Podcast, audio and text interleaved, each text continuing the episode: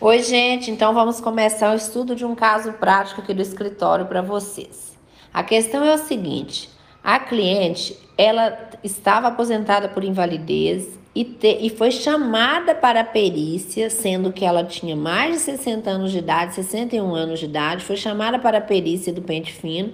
E o INSS, como ela era muito sem instrução, ela não buscou nenhum profissional, o INSS foi lá e cancelou o benefício dela.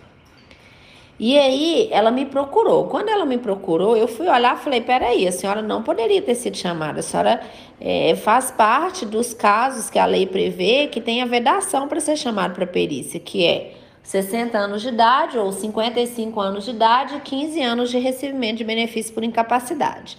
Então, o que, que eu fiz?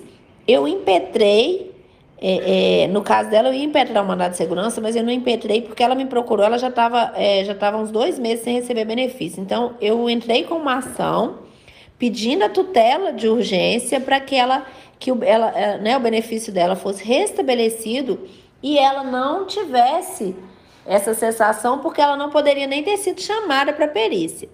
Aí o juiz foi marcou perícia para ela. Eu falei que. Aí eu, impetrei, é, eu opus embargo de declaração, dizendo que ela não, não, não era o caso de perícia, que o caso dela era só analisar o pedido liminar.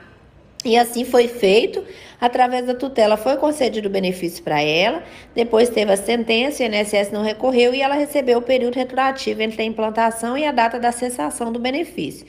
Então é um caso prático que a gente tem que sempre avaliar, gente. Quando o cliente procura, porque a aposentadoria por invalidez dele foi cancelada, né, cessada, que ele foi chamado por uma perícia, a gente tem que verificar se era o caso de ser chamado, se não estava nos casos das vedações, que são três, né, que é o caso do portador de HIV, é o caso da pessoa acima de 60 anos de idade, é o caso da pessoa com 55 anos de idade e 15 anos de recebimento de benefício por incapacidade, que conta o auxílio doença e aposentadoria por invalidez.